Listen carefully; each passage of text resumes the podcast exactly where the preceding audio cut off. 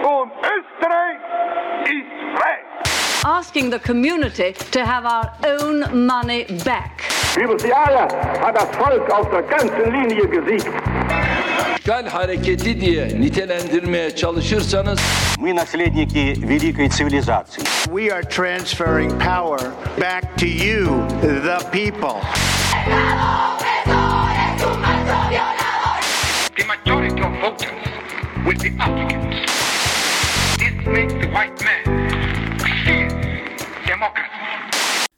Hallo und herzlich willkommen mal wieder bei Demokratie mit Nicole Töni und Steffi Jahn. Hallo.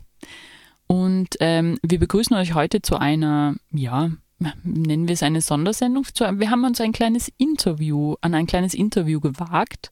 Und zwar sitzt unser heutiger Gast nicht direkt mit uns im Studio, sondern der sitzt im fernen Brüssel, weswegen wir uns für die bisschen schlechte Audioqualität ein klein wenig entschuldigen. Aber Steffi, wer sitzt denn nun da im fernen Brüssel? Da im fernen Brüssel sitzt äh, mein lieber Freund der Peter. Peter hat natürlich auch einen Nachnamen. Peter heißt Peter Hilpold und ist offiziell ähm, bei der äh, Arbeiterkammer in Tirol angestellt und momentan als ähm, ja, Vertreter der Arbeiterkammer, ähm, ich glaube einer von dreien in Brüssel in der ständigen Vertretung Österreichs. Und äh, seine Aufgabe dort ist es, die Interessen der Arbeitnehmerinnen und Arbeitnehmer eben in Brüssel zu vertreten. Peter ist also von Beruf Lobbyist. Ähm, und damit schließen wir uns ein bisschen an unsere letzte Folge an zum Thema Repräsentation, wo wir uns ja überlegt haben, dass damit Wahlen auch irgendwie einen Effekt zeigen, es eine Öffentlichkeit geben muss, es eine Möglichkeit geben muss, wie man öffentliche Meinung herstellt, wie sich öffentliche Meinung bildet, wie öffentlicher Diskurs stattfindet. Ähm, da haben wir dann gesagt, es gibt die sogenannte vermachtete Öffentlichkeit im Gegensatz zur ähm, unvermachteten Öffentlichkeit, also im Gegensatz zur Zivilgesellschaft. Und Teil dieser vermachteten Öffentlichkeit, zu der auch die Politik und die Medien gehören, ist eben der Lobbyismus. Und nachdem wir das in unserer letzten Episode ein bisschen ausgeklammert haben, äh, jetzt eben das Interview. Weil gerade das Thema Lobbying ist doch eines, das so ähm, etwas ist, das das man dann oft so ein bisschen mit Stirnrunzeln betrachtet. Also man spricht von dem Lobbyisten als, ähm, als der unbekannten Macht im Hintergrund. Wir möchten ein bisschen zeigen, wie jetzt Lobbyingarbeit tatsächlich aussehen kann, was denn da hinter dieser unbekannten Macht im Hintergrund steht und ob sich der Peter äh, denn überhaupt als solche wahrnimmt.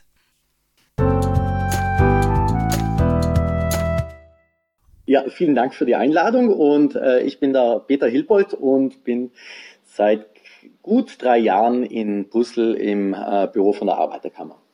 Willkommen Peter, danke, dass du dir heute für uns Zeit nimmst. Das freut uns ganz besonders, dass wir da jetzt so entfernte, entfernten Besuch aus Brüssel sozusagen haben, wenn auch nur virtuell. Und genau, jetzt würde ich sagen, springen wir mal direkt rein mit unseren Fragen. Landläufig gibt es ja die Vorstellung, dass Lobbyisten mit großen Koffern voller Geld vor den Büros des Europäischen Parlaments sitzen und das dann da entsprechend verteilen. Aber ich glaube, ganz so ist es nicht. Wie schaut denn dein Lobbyalltag, deine Arbeit in der Praxis quasi aus? Was machst denn du so den ganzen Tag? Ja, also in der Tat kann ich bestätigen, also äh, Geldkoffer oder Sporttaschen mit Geld habe ich noch, äh, hätte ich noch keine gesehen.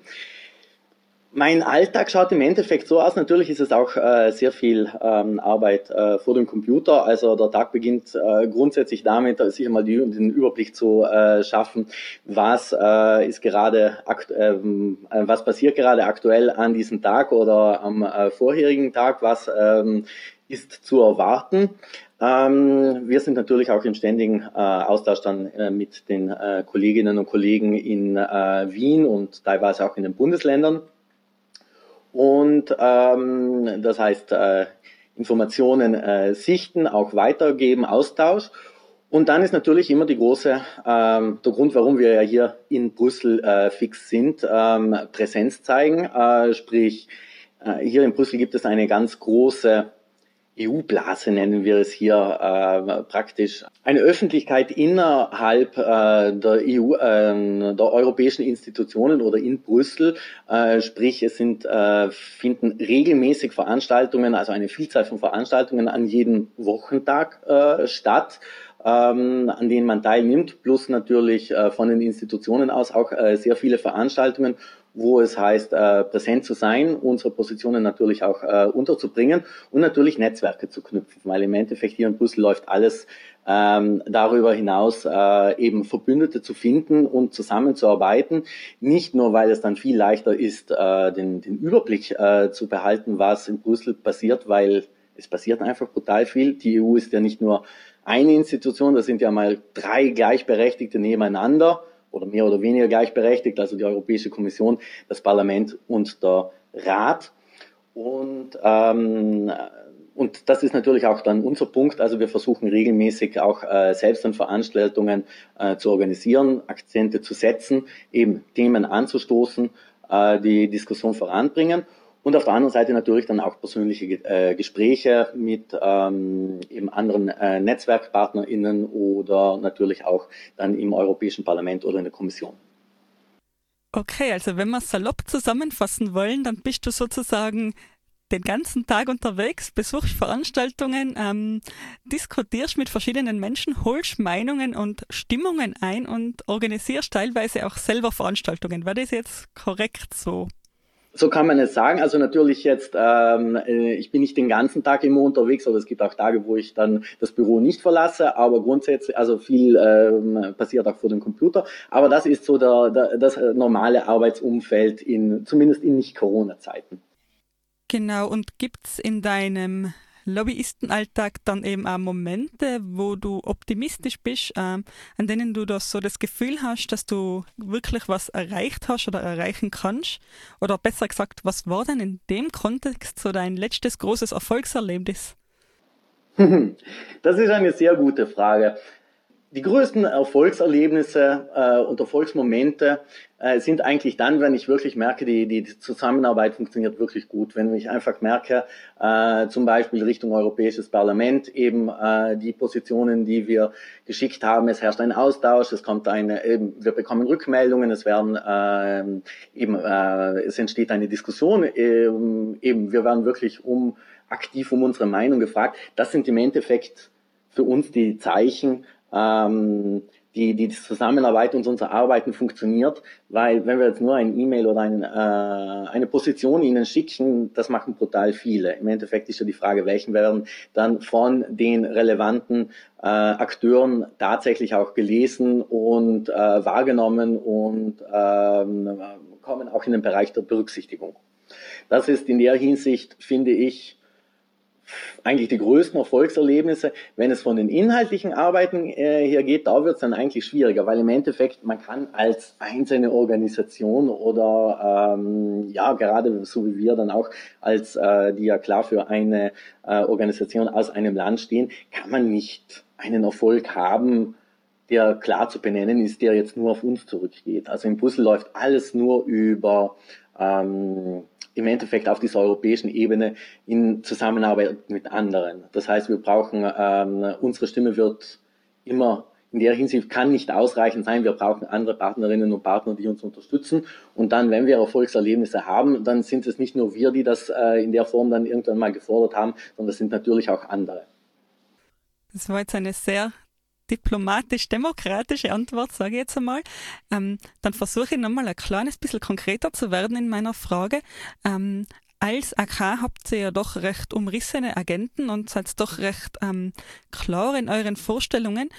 Was war also das letzte Mal, wo du dich über einen, sage ich mal, Parlamentsbeschluss gefreut hast oder über eine Kommissionsstellungnahme oder irgendwas dergleichen? Was, was war denn da thematisch das letzte sozusagen? Gerade, dass man sich als Hörer jetzt ein bisschen vorstellen kann, was denn so typische Themen sind, mit denen man sich da auseinandersetzt.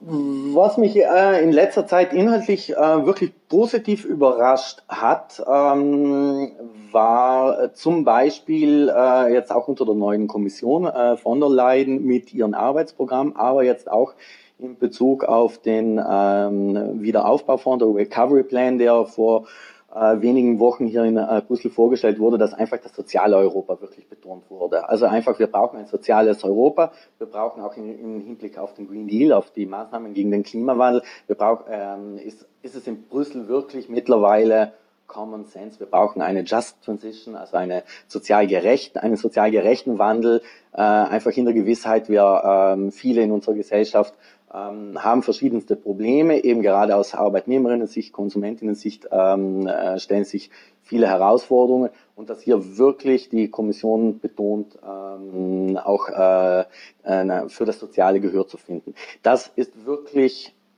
wirklich positiv und ermutigend für unsere Arbeit, weil das hätte zum Beispiel äh, unter der Kommission in den äh, Nullerjahren äh, ähm, unter ähm, Barroso äh, in der Form hat es das nicht gegeben. Also damals war ich zwar noch nicht in Brüssel, aber alle Schilderungen von jenen Kolleginnen und Kollegen, die ich kenne, die damals schon hier waren, ähm, schildern, dass dort die in jener Zeit äh, die klassischen neoliberalen Agenten vollkommene Vorherrschaft hatten und nichts von Sozialen irgendwo eine Plattform gefunden hätte.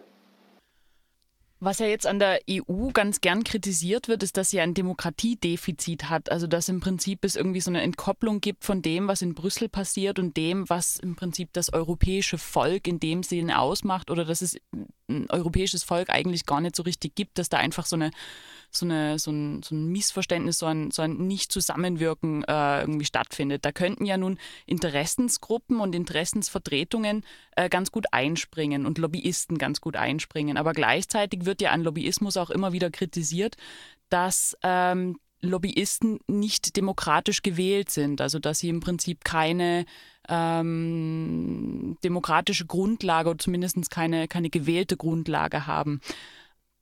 Das heißt, auf der einen Seite hast du jetzt als Interessensvertreter, nimmst du natürlich eine wichtige Rolle ein im demokratischen Prozess, weil du die Interessen von Arbeitnehmern vertrittst. Auf der anderen Seite muss man sich aber dann natürlich immer sagen lassen, dass man nicht demokratisch gewählt wurde. Wie stellst du denn sicher, dass du im Prinzip als Lobbyist ähm, die Anliegen aller deiner ähm, Arbeitnehmerinnen und Arbeitnehmer und Angestellter vertreten kannst?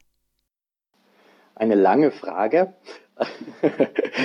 ähm, im Endeffekt, die, auf europäischer Ebene werden eigentlich von der Definition her ja die allgemeine oder in einem Abstraktionsgrad äh, geregelt, der eben am besten auf der europäischen Ebene passt und nicht auf Mitgliedstaaten oder auf regionaler Ebene.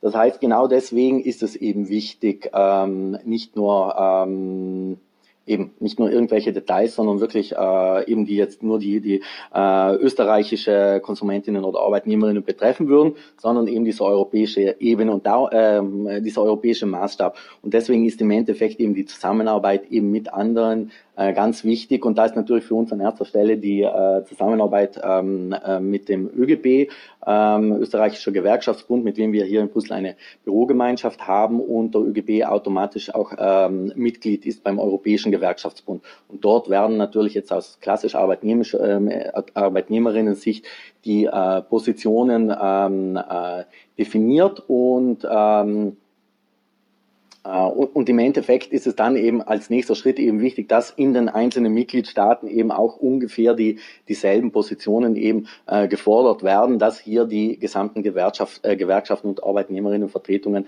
an einen Strang ziehen. Äh, wenn wir jetzt aber an die, äh, äh, an die demokratische Legitimation äh, denken, natürlich das Europäische Parlament ist in der Hinsicht die klassisch demokratisch legitimierte Institution auf europäischer Ebene und äh, eben wir fordern hier auch immer ein, äh, das äh, Parlament genau aus diesem Grund möglichst stark einzubinden. Wir haben ja zum Beispiel Bereiche auf äh, europäischer Ebene, die äh, ähm, äh, immer noch Einstimmigkeit unter den äh, Mitgliedstaaten erfordert. Und wenn wir Einstimmigkeit brauchen, dann heißt das automatisch, dass das Parlament nur empfehlenden Charakter haben kann, weil eigentlich und in der Praxis machen sich da die Mitgliedstaaten untereinander aus. Und auf der anderen Seite ist eben festzuhalten, die, die Europäische Union ist eigentlich von ihrer gesamten Konstruktion her im tiefsten Grade konsensorientiert. Das heißt, allein wie eine Verordnung oder eine Richtlinie gesetzt wird, wie passiert das? Auf der einen Seite schlägt es die, äh, die Kommission konkret vor, dann nimmt diesen Vorschlag das Parlament unter Rat parallel, ähm, diskutieren, welche Änderungen es braucht, um äh, dem Zustimmung zu können. Und dann im letzten Schritt setzen sich dann wiederum Kommission, Parlament und Rat zusammen und feilen die finale Version von diesen drei ähm, Institutionen zum finalen Text zusammen. Das heißt, es gibt da mehrere Schleifen, wie ein, äh, ein, äh, ein konkreter Gesetzestext diskutiert wird. Und in jedem von diesen Prozessen schauen eigentlich die Institutionen auch, möglichst breite Mehrheiten zu haben. Also gerade jetzt im Parlament ist es nicht so, dass da nur äh, zwei äh, Gruppen sich das ausmachen und denen ist es egal, was dann die, die, die große Minderheit der Abgeordneten sagt, sondern es wird wirklich geschaut, so viel wie möglich in, äh, mit an Bord zu bringen. Und im Endeffekt passiert eh auch im Rat ähm, dasselbe. Dort ist es ein bisschen äh, schwieriger, weil die ähm, nachzuvollziehen, weil im Endeffekt die einzelnen Verhandlungen äh, in der Hinsicht nicht so ähm, äh, öffentlich äh, zugänglich sind und nachvollzogen werden können, wie die einzelnen Positionen da äh, gelautet äh, wie sie dann lauten. Aber im Endeffekt, äh, natürlich haben wir dann in diesen weiten Bereichen eine indirekte demokratische Legitimation, so wie im Endeffekt ja auch die ähm, die verschiedenen Lobbyisten, die sich äh, hier in Brüssel finden. Hier haben wir natürlich als AK natürlich den großen Vorteil ähm, aufgrund unserer AK-Wahlen, äh, unserer direkten gewählten ähm, ähm, ähm, Führungen, Präsidentinnen und Präsidenten, dass wir hier natürlich auch eine direkte demokratische äh, Legitimation haben, mit denen ja natürlich ähm, ähm, unsere Positionen äh, abgestimmt natürlich sind. Du hast ja ganz am Anfang was für mich ganz Spannendes gesagt, nämlich, dass du dich so durch die, durch die Blume gesprochen durchaus auch als Vertreter nicht nur der österreichischen Arbeitnehmer und Arbeitnehmerinnen verstehst, sondern durchaus auch für ähm, EU-weit Arbeitnehmerinnen und Arbeitnehmer sprechen möchtest in diesem Sinne und auch für diese dann äh, als Lobbyist irgendwo tätig bist. Ähm, Korrigiere mich, falls ich die da falsch verstanden habe. Die Frage war jetzt aber auch so ein bisschen in, in Richtung Zivilgesellschaft, weil der viel diskutierte Punkt am EU-Demokratiedefizit ist ja, ähm, dass es eben keine europäische Zivilgesellschaft in diesem Sinne gibt. Und wir haben uns gedacht, dass ähm, genau deine Arbeit da eventuell ein bisschen eine Krücke eben sein könnte, eventuell ein, ein Behelf sein könnte, damit eben ähm, die Anliegen des ähm, normalen Gewerkschaftsmitglieds tatsächlich auch auf, auf europäischer Ebene gehört werden. Genau, also im Endeffekt gibt es ja keine europäische Zivilgesellschaft, weil im Endeffekt sind wir alle äh, ja die, die europäische Zivilgesellschaft, eben die Diskussion, diese klassische Öffentlichkeit, ähm, ähm, die spielt sich dann eben hauptsächlich hier in Brüssel ab. Aber im Endeffekt ist das Entscheidende eigentlich, dass wir so ziemlich jede NGO, die wir ähm, auf nationaler Ebene haben, die finden wir auch hier in Brüssel, weil im Endeffekt jede NGO sich dann auch zusammenschließt, äh, eben europäische Dach, ähm, einen europäischen Dachverband hat um äh, eben hier in Brüssel sich einzubringen. Das heißt, die europäischen NGOs, die wir eigentlich äh, auf regionaler und auf nationaler Ebene haben, die sind auch hier in Brüssel und andererseits können die eigentlich nur dann so stark sein, wie sie in den einzelnen Mitgliedstaaten stark sind. Weil natürlich äh, tritt man hier in Brüssel dann auf und kann sagen, wir haben eben Europäischer Gewerkschaftsbund vertritt 45 Millionen Arbeitnehmer, äh, Mitglieder in, in ganz Europa ähm, und äh, so können es auch die anderen äh, oder machen es natürlich auch die anderen Organisationen äh, oder Verbände und äh, oder eben die die NGOs. Und je stärker die auf nationaler Ebene sind, desto stärker können sie auch automatisch in, in Brüssel auftreten. Das hat nicht nur den, äh, den direkten Zusammenhang mit den finanziellen Mitteln, je mehr finanziell ähm, Mitgliedsbeiträge sie auf äh, der nationalstaatlichen Ebene haben, desto leichter tun sie sich auch in, in Brüssel äh, personell vertreten zu sein. Äh, aber auch vom, vom Standing her, vom Auftreten können wir haben, äh, wir vertreten so und so viele äh, Menschen und äh, beziehungsweise Vereine und das hat dann natürlich automatisch ein stärkeres Gewicht. Jetzt wäre natürlich ganz spannend nur die Anschlussfrage. Ähm, Gibt es jetzt rein so ganz grob gesprochen also tatsächlich äh, mehr Lobbyisten und Lobbyistinnen in Brüssel, die, sage ich jetzt einmal, NGOs oder ähm, ja, ich weiß nicht, wie ich es formulieren soll, ähm, also quasi nicht die Wirtschaft vertreten? Oder gibt es dann eben doch mehr äh, Lobbyistinnen und Lobbyisten, die zum Beispiel dafür Google und Facebook und Amazon und diverse Ölkonzerne Stimmung machen? Wie, wie ist denn da das, das, das Verhältnis tatsächlich, also rein in Zahlen? Ja, das Verhältnis hier in Brüssel in der EU-Blase ist nicht ausgewogen. Das können wir, glaube ich, ohne äh, schlechtes Gewissen so äh, formulieren.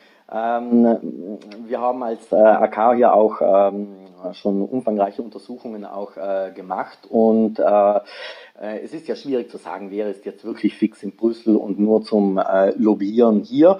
Ähm, wir haben uns aber dennoch das Lobbying-Transparenzregister genau angesehen und äh, sind ähm, auf eine Zahl von mindestens 50.000 Lobbyisten hier in Brüssel gekommen und von den Organisationen selbst, die auf der einen Seite ähm, ähm Wirtschaftsinteressen vertreten und auf der anderen Seite soziale Interessen beziehungsweise im Gewerkschaften oder NGO-Bereich, da sind wir im, äh, machen wir weniger als 5% aus. Was könnte man denn, was könnte man denn aus deiner Sicht noch machen, um die NGOs, die Bürgerbewegungen, Konsumentenschützer und so weiter, um die mehr, um denen mehr Lobbymacht zukommen zu lassen, um sie ein bisschen besser auszustatten gegen die mit den dicken Geldkoffern?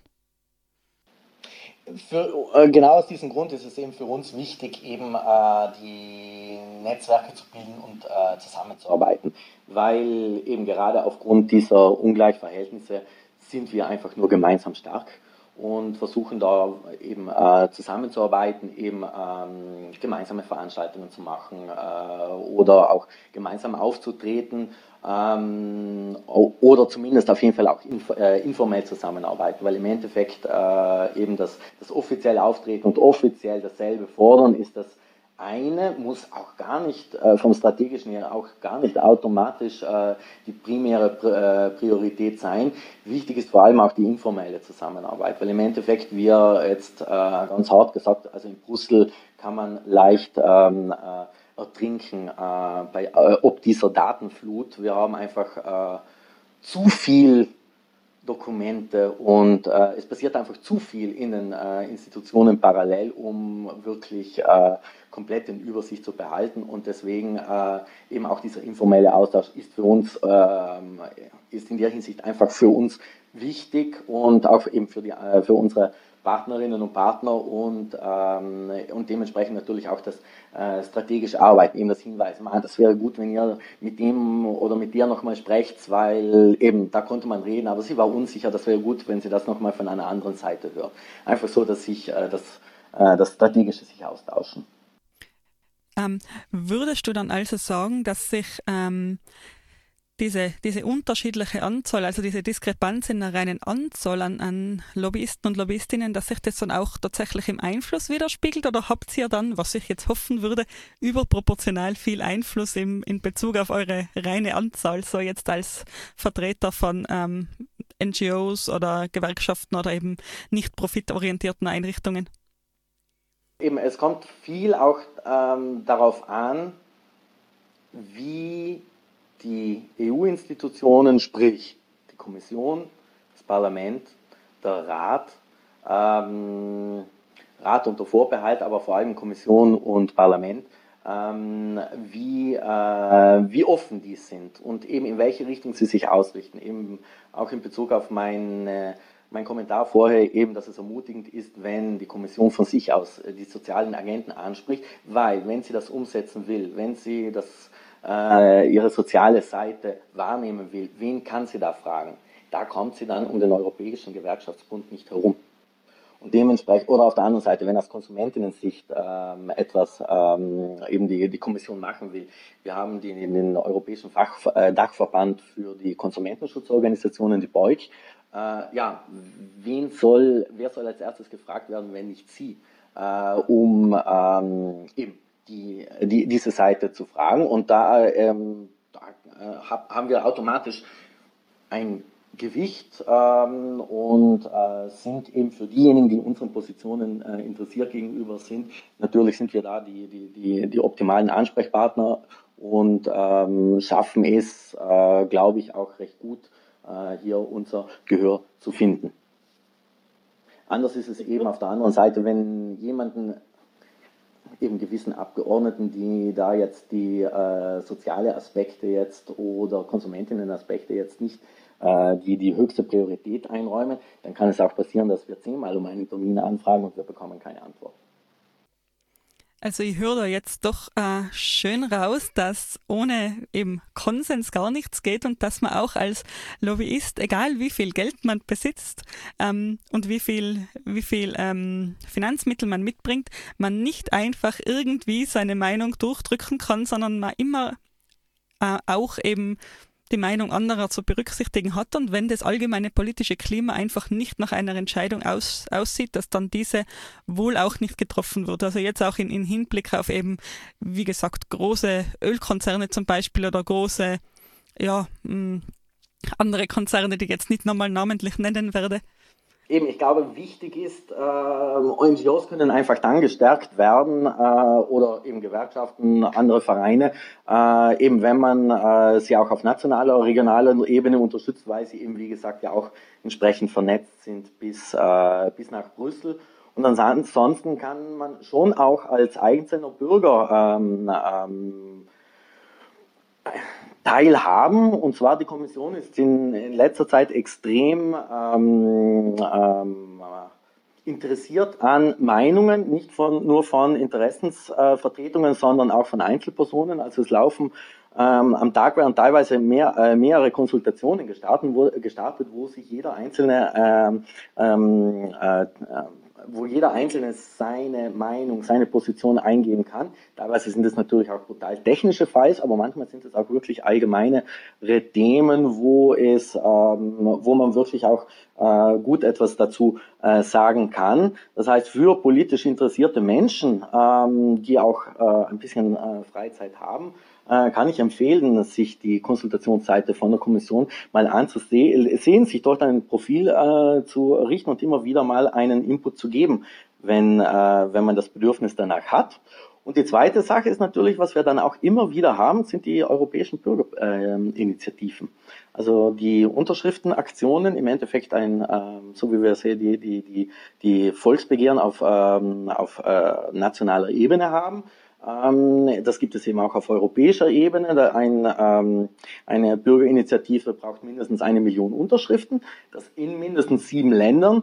Äh, die sind nicht einfach zusammenzukriegen. Also es hat genug äh, Bürgerinitiativen gegeben, die gescheitert sind. Aber diejenigen, die ähm, erfolgreich äh, durchgeführt wurden, eben die, die äh, Bürgerinitiative Right to Water, also Menschenrecht auf Wasser, äh, die war die bisher erfolgreichste mit 1,8 Millionen Unterschriften und die haben ähm, automatisch äh, bewirkt, dass sich die Kommission und die anderen europäischen Institutionen mit, äh, mit diesem Thema auseinandersetzen wusste. Und da hat äh, es sehr wohl, äh, gibt es auch die Möglichkeit in der Zivilgesellschaft äh, hier Akzente zu setzen. Äh, natürlich nicht jetzt als Einzelner, aber eben die Organisation auf regionaler Ebene kann automatisch eben auch dahingehend eben bis nach Brüssel ausstrahlen.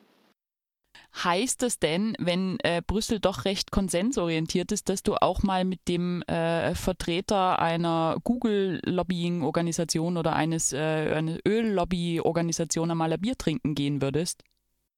Also ein Bier trinken äh, ist zwar in der Praxis noch nicht passiert, ich würde es aber nicht ausschließen. Immerhin, äh, was mir auf jeden Fall schon passiert ist, ist, dass ähm, unter der Hand ähm, äh, äh, Lobbyisten, die diametral andere Positionen vertreten, offiziell im äh, inoffiziellen äh, Gespräch äh, bekundet haben, dass sie unsere Meinung teilen im Privaten. Das wäre doch aus meiner Sicht fast ein schönes Schlusswort. Was meinst du, Peter?